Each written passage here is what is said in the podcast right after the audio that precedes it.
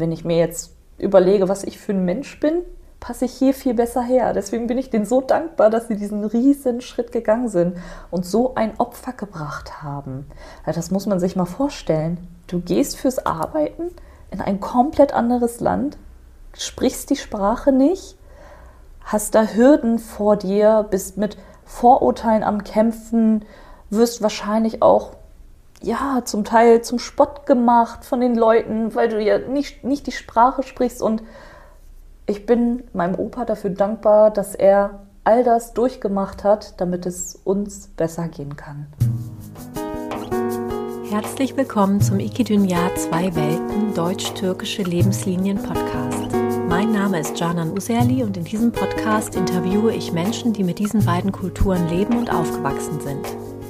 Mich interessieren dabei ihre Erlebnisse, Erfahrungen, Herausforderungen, Gedanken und Gefühle hinsichtlich ihrer Bikulturalität, kurz ihre deutsch-türkischen Lebenslinien.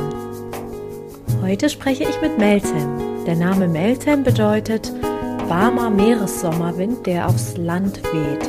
Und so fühlt es sich an, wenn man Meltem singen hört. Meltem berichtet von ihrem Weg zur Unabhängigkeit, über Vorurteile, die sie überwinden musste und was ihr Kraft gegeben hat, eine starke Frau zu werden. Ich freue mich jetzt auf das Gespräch mit ihr. Ja, hallo Meltem. Ich freue mich, dass du da bist. Hallo Janan, ich freue mich auch. Ähm, hast du eigentlich einen türkischen Lieblingssong? Und wenn ja, welcher ist das und warum gerade der? Ja, das ist Yanarım von Sertab Erener. Ah ja, schön. Genau, damit verbinde ich eigentlich so Heimat. Meine Mama hat auch viel Sertab Erener gehört. Ich glaube, das hat ja. mich immer beeinflusst zu meiner Mama und meinem Papa. Und dieses Lied ist einfach hängen geblieben. Oh, schön. und wenn du jetzt Heimat sagst, welche Heimat meinst du dann? Die Herkunft. Die Türkei. Irgendwie, als du die Frage gestellt hast, auch, ja, ich, habe ich überhaupt einen deutschen Lieblingssong? Da müsste ich länger überlegen. Weil meine Eltern halt immer Türkisch gehört haben. Als wir aufgewachsen sind, mit meinem Opa immer. Ja, das war auch die erste Sprache, die ich gelernt habe.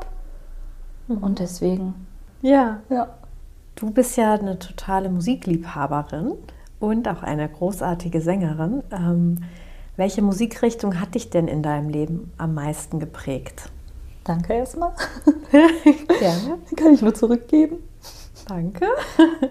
Die Musikrichtung, die mich geprägt hat, ja, erstmal von meinen Eltern halt das Türkische, mhm. Neşet Ertaş, der bekannte ja, Türkücü nennt man ja.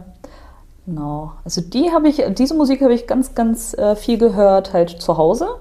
Und ja, dann, als man erwachsen wurde, irgendwie RB.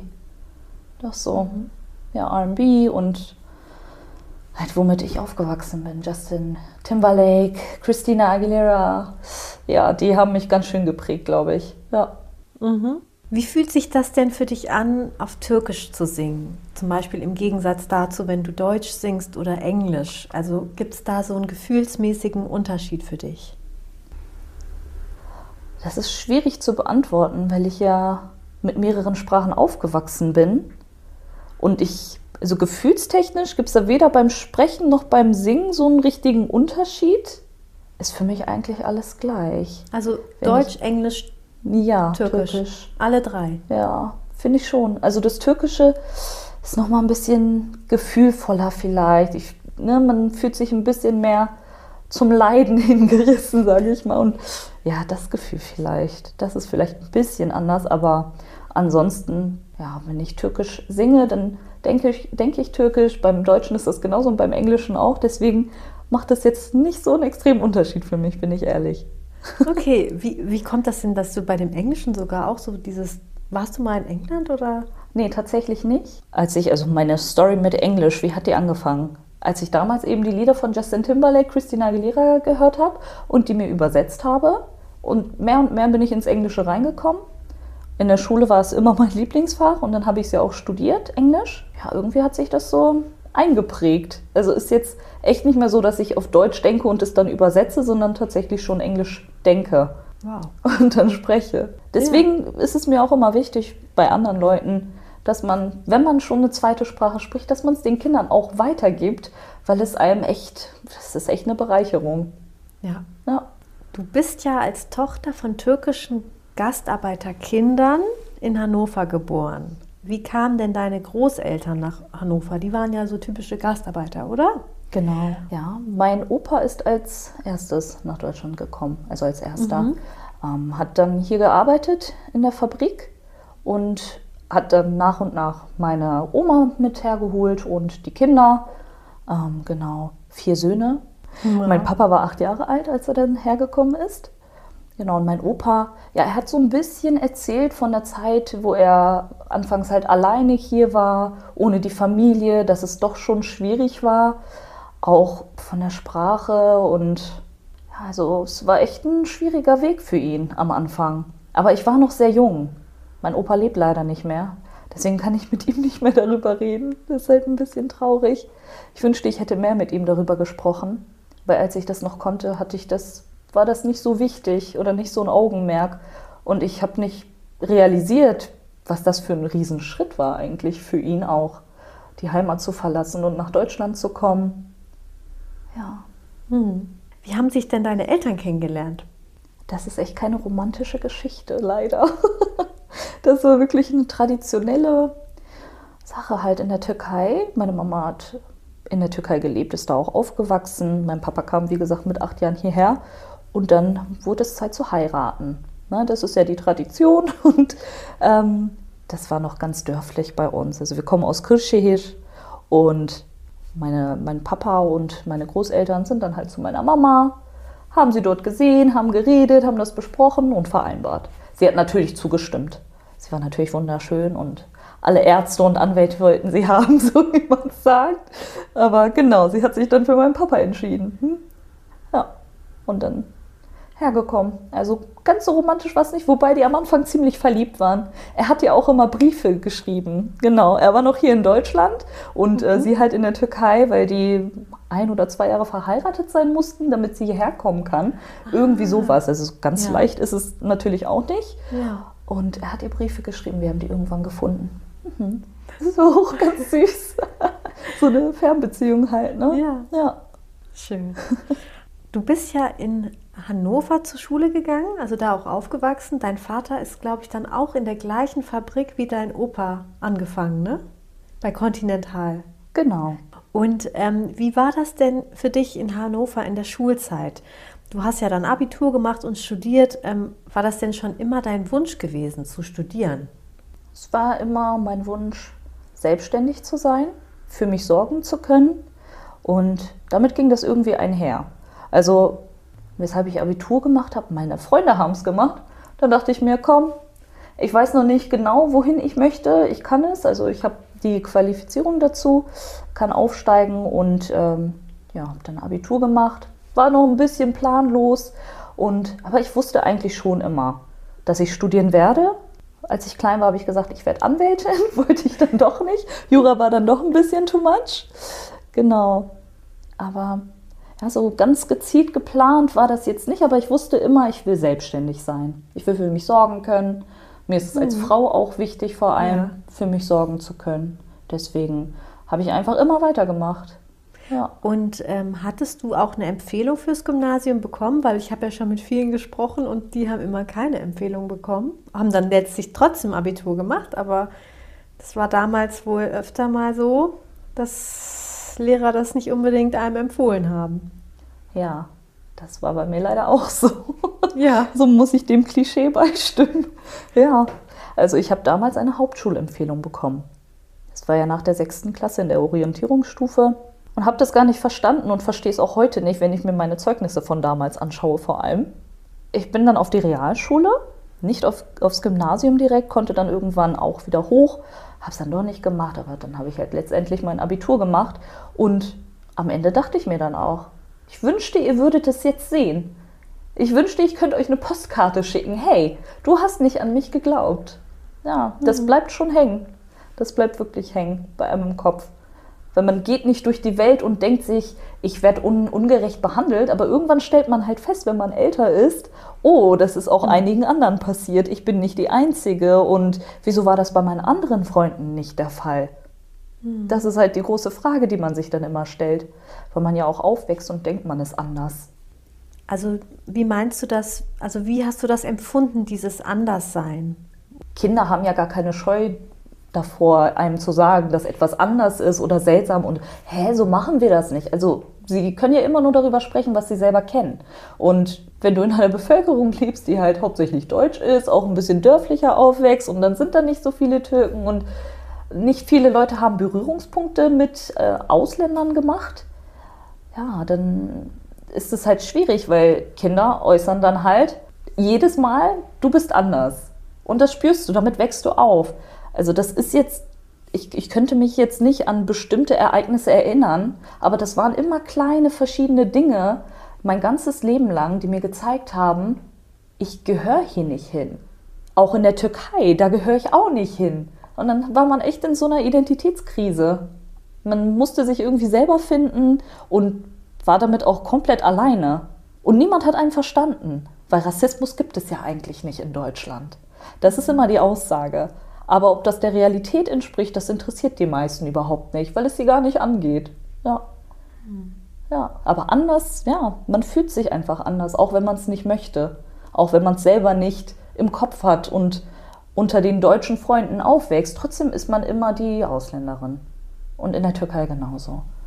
Ja, das ist schon traurig, dass man damit überhaupt aufwachsen muss. Aber wie gesagt, Kinder sind halt, die wissen ja auch nicht, wie es besser geht. Und ja, aber mit dem Alter muss man schon eine gewisse Sensibilisierung dafür schaffen, auch in den Schulen. Da haben die Lehrer und die Schüler und das ganze Bildungssystem überhaupt nichts gemacht für die Schüler, die halt hm. ähm, aus, aus anderen Ländern kommen. Ne? Wahrscheinlich erst heute langsam kommt das langsam an, ne? Ja. Aber damals eben, eben, war es noch nicht so, ne? Ja. Ich weiß nicht, wie es heutzutage ist. Ich glaube, die Welt ist schon ein bisschen offener geworden, dadurch, dass wir gemeinsam aufgewachsen sind. Aber trotzdem spürt man das hier und da noch. Aber man versucht es einfach zu ignorieren. Ähm, ich finde das immer so spannend, ähm, wie man dann trotz so einer Empfehlung, man hätte ja auch irgendwie denken können, jetzt denken, jetzt geben die mir eine Hauptschulempfehlung, es hätte ja auch total was mit dem Selbstbewusstsein machen können, so nach dem Motto, okay, ich bin nicht klug genug und dann macht man halt nur die Hauptschule. Also ja. mich interessiert schon auch, wie man das dann schafft, ja. Woher man diese Kraft nimmt. Eben, das war halt für mich klar. Das stand für mich fest. Das hat keine tiefere Bedeutung. Ich nehme das nicht ernst und ich mache einfach das, was ich möchte ich werde es euch beweisen. Das war so innerlich mein, mein Gedanke auch oder mein Antrieb. Auch meine Mama meinte natürlich, nee, das, die schicken wir nicht auf die Hauptschule. Genau. Aber ja, so wie du sagst, es kommt ganz drauf an. Wenn man jetzt ein Kind hat, was nicht so selbstsicher ist, nicht an sich glaubt und sehr viel darauf hört, was Lehrer vor allem zu sagen zu haben, weil das ist ja schon eine Autoritätsperson, eine Schule, die dir diese Empfehlung ausstellt. Ich habe mich einfach drüber gestellt. Man muss man ja auch. Man muss ja irgendwo seinen eigenen Weg gehen. Ja. Wenn man halt immer abgestempelt wird, dass man weniger kann, weil man einfach den Hintergrund nicht hat. Oder die Unterstützung von zu Hause oder wie auch immer. Mhm.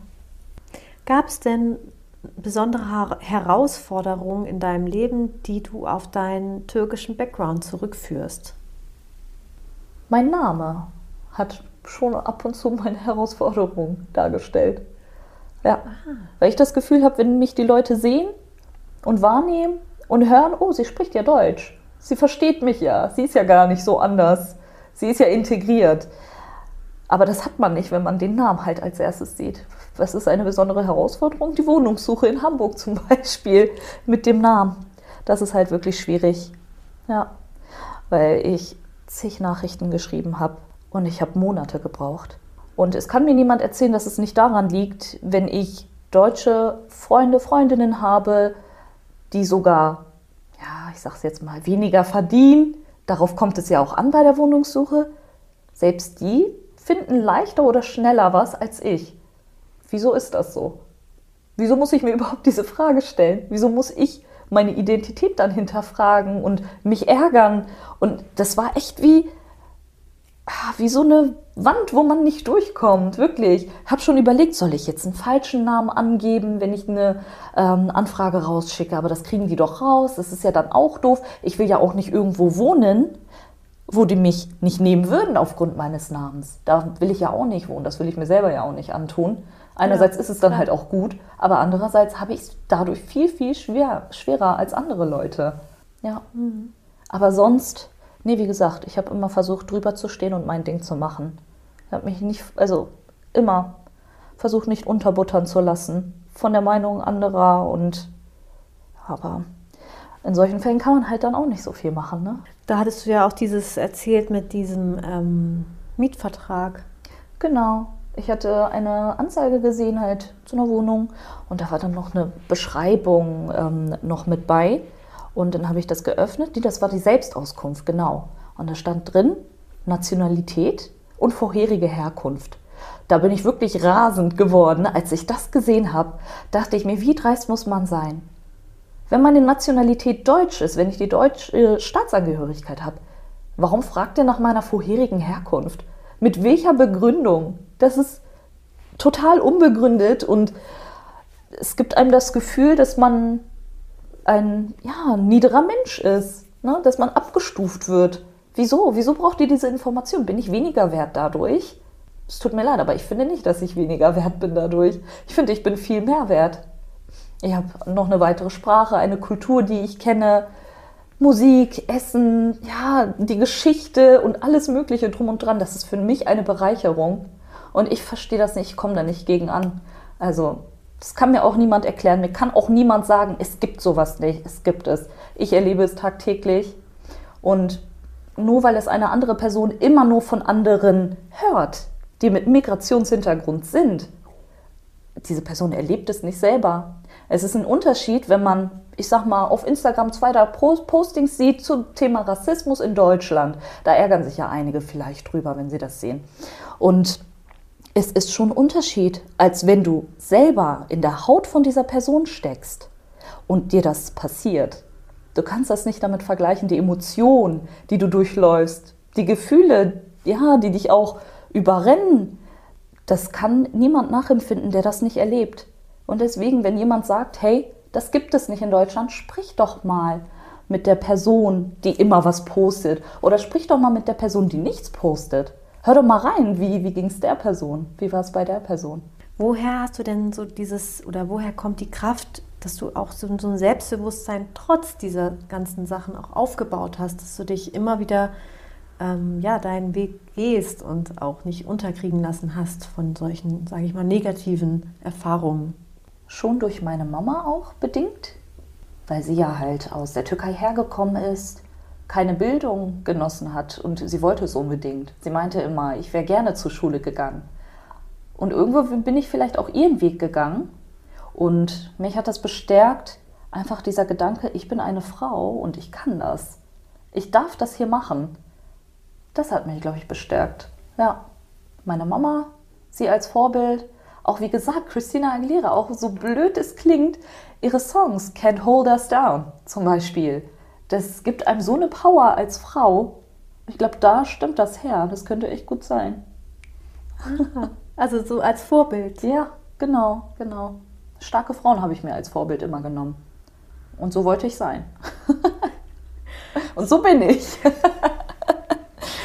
Schön. Ja, apropos ähm, starke Frauen. Also du hast vorhin schon gesagt, dass Unabhängigkeit ein ganz wichtiger Wert für dich ist. Ähm, wurdest du so geprägt in deiner Erziehung oder woher kommt dieser starke Wunsch nach Unabhängigkeit? Ja, durch die Familie auch, weil ich selber miterlebt habe, dass Frauen einfach benachteiligt werden und eher zu Hause sind und sich um die Kinder kümmern und dass der Weg schon vorgezeichnet ist, wie eine Frau zu leben hat das hat mir nicht gefallen. Und ja, ich hatte eine ziemlich schreckliche Beziehung. Die war sehr toxisch. Und er hat versucht, mir die Freiheiten zu nehmen. Und ich war immer so ein Freigeist. Und ich war glücklich, wenn ich frei entscheiden konnte, wie ich mein Leben leben möchte oder was ich machen möchte. Und diese Person hat es mir genommen. Das war in meinen Teenagerzeiten halt. Und danach bin ich halt stärker daraus gekommen. Hm oder da rausgegangen aus dieser Beziehung. Und ja, das war halt mein Antrieb. Ich lasse mir das nicht nehmen, weil ich gesehen habe, dass es anderen Frauen genommen wird. Oder jemand hat es versucht bei mir zu tun. Und ich lasse das einfach nicht zu. Ja. Schön. Wie, wie war das eigentlich so mit Vorurteilen? Was hast du da für Erfahrungen gemacht? Ja, Vorurteile gibt es ja, weil die Leute etwas nicht kennen. Man kennt etwas nicht, man hat es mal gehört, die Türken sollen so und so sein. Und das habe ich natürlich auch erlebt. Genau, ich hatte nämlich damals einen Freund. Das waren die guten alten ICQ-Zeiten. Ich habe mein ICQ gelöscht wegen ihm. Er hat mir nämlich. Es war so eine Art Chat. Äh, genau, genau, ja. ICQ-Chat. Genau. Und nach der Schule hat man sich eingeloggt, ein bisschen mit Freunden gechattet. Und dann schrieb der mir fast jeden Tag. Und erlaubt dir dein Vater auch nicht rauszugehen? Und wie ist das bei dir? Ist dein Vater auch so streng? Darfst du überhaupt das und darfst du dies? Und das ging mir so auf den Keks, dass ich dann wirklich ICQ gelöscht habe. Ich wollte, ich wollte einfach nicht mehr diese Fragen hören, weil ich mich irgendwie, ja, man hat sich verurteilt gefühlt. Ich habe mir gedacht, wieso? Wieso denkst du überhaupt sowas? Wo hast du das gehört? Und wer hat das so weit verbreitet, dass alle der Annahme sind, dass es so ist? Am Anfang will man sich ja auch ein bisschen erklären oder so, aber dann denkt man sich auch, dafür bin ich nicht da. Ich bin ein Mensch, der hier lebt, der hier aufwächst, der hier zur Schule geht. Ich will einfach nur meine Sachen machen und in Ruhe gelassen werden. Und dann kommen halt diese Vorurteile, dann kommen diese Fragen. Ja, da denkt man sich, wieso recherchierst du nicht? Wieso informierst du dich nicht? Es gibt so viele Informationsquellen, heutzutage vor allem. Ich verstehe es einfach nicht. Vorurteile, die vor allem auch türkische Frauen betreffen. Musst du denn nicht Kopftuch tragen? Und halt solche Geschichten hat man sehr, sehr oft gehört. Das ist schon ganz schön schwierig, damit aufzuwachsen. Jedes Mal zu hören, wie man eigentlich sein soll und wie man überhaupt ist. Muss ich denn in diese Schiene reinpassen? Muss ich in deine Schublade da? Okay, und das ist so und das wird jetzt weggesperrt und daran hat niemand zu rütteln. Nee, also man sollte immer offen allen Menschen gegenübertreten, jedem eine Chance geben, jedem eine Möglichkeit geben. Wir Menschen sind zwar so, okay, wir kategorisieren gerne mal und das machen wir auch, um uns zu schützen. Es ist ja auch gut, aber wenn du eine neue Person triffst, die besteht ja nicht nur daraus. Also Menschen haben so eine Tiefe in sich, so viele verschiedene Facetten und ja, was man alles durchgemacht hat, wie das einen prägt und dann diese Vorurteile. Wir sind doch alle gleich. Wieso? Das ist echt anstrengend manchmal. Wieso bin ich anders? Interessier dich für die Kultur, das ist schön. Frag, stell mir Fragen über unsere Kultur. Wie ist das bei euch? Wie macht ihr das da und da? Ja, also man fühlt sich quasi die ganze Zeit, als ob man sich erklären muss. Genau, so wächst man auf. Auch mit dieser Identitätskrise. Bin ich jetzt türkisch oder bin ich deutsch? Ja, wie, wie erlebst du denn jetzt nach all den Jahren, sage ich mal, deine deutsch-türkische Identität. Wie würdest du das beschreiben? Ja, ich war als Kind sehr heimatverbunden, wie gesagt. Wahrscheinlich dadurch, dass ich halt in einer großen Familie groß geworden bin. Meine Großeltern, meine Eltern, meine zwei Geschwister noch. Also wir waren drei Mädels und ja, wir waren fast jedes Jahr in der Türkei, also jedes zweite, dritte Jahr schon. Einen riesen Urlaub gemacht da und dadurch auch wahrscheinlich sehr heimatverbunden gewesen weil man sich einfach, ja, man hat sich da auch wohl gefühlt und die Musik war anders, es riecht einfach anders, die Leute sind anders und das Wetter, davon brauchen wir gar nicht anfangen zu reden. Und ja, man hat das so für sich entdeckt. Aber dadurch, dass man halt immer mit diesen Vorurteilen ähm, konfrontiert wurde, hat man sich dann auch wohlgefühlt, als man in der Türkei war. Man hat sich gedacht, okay, oder ich habe mir gedacht, ich rede mal von Mann, ich habe mir gedacht, jetzt bin ich hier ich bin Türkin, mir kann niemand irgendwas sagen. Und deswegen wollte ich auch eigentlich in die Türkei auswandern. Ich wollte in der Türkei studieren, habe es dann noch nicht gemacht, weil ich glaube, es wäre auch zu aufwendig geworden. So groß war der Wille dann auch nicht. Genau, und ja, dann habe ich halt angefangen zu studieren und habe mich nicht mehr so extrem mit dem Thema beschäftigt, wie als ich jünger war tatsächlich, weil ich damit meine Ruhe haben wollte diese Identitätskrise, wohin gehöre ich jetzt? Ich hatte einfach keine Lust mehr darauf. Ich habe einfach mein Ding gemacht und jetzt mittlerweile arbeite seit Jahren in Deutschland. Ich lebe in Deutschland. Ich reise sehr gerne, nicht nur in die Türkei, auch gerne in andere Länder. Und ja, inzwischen fühle ich mich deutsch. Inzwischen fühle ich mich deutscher als türkisch, tatsächlich. weil das einfach mein Lebensmittelpunkt ist. Bin in Deutschland geboren, ich bin hier aufgewachsen, meine Freunde sind hier, meine Familie ist hier, meine Arbeit ist hier. Ich, ja, das, also Deutschland hat auch ganz viel zu bieten. Es gibt nicht nur negative Sachen. Ne? Es gibt ja ganz viele Leute, die immer nur schlecht von Deutschland reden, aber es gibt viele Dinge, die fortschrittlicher sind als in der Türkei. Natürlich bin ich noch verbunden. Es ist meine Heimat, es ist meine Herkunft, aber ich bin deutsch. Ich lebe hier und das sollen auch alle akzeptieren. Also ich möchte, dass es akzeptiert wird, dass ich mich deutsch fühle. Ich darf mich deutsch fühlen. Ja. Mhm. Und ja, wo hast du das Gefühl, lebst du auch noch so die, dein türkisch Sein oder deine türkischen Background noch in deinem Alltag so aus? Türkisches Essen.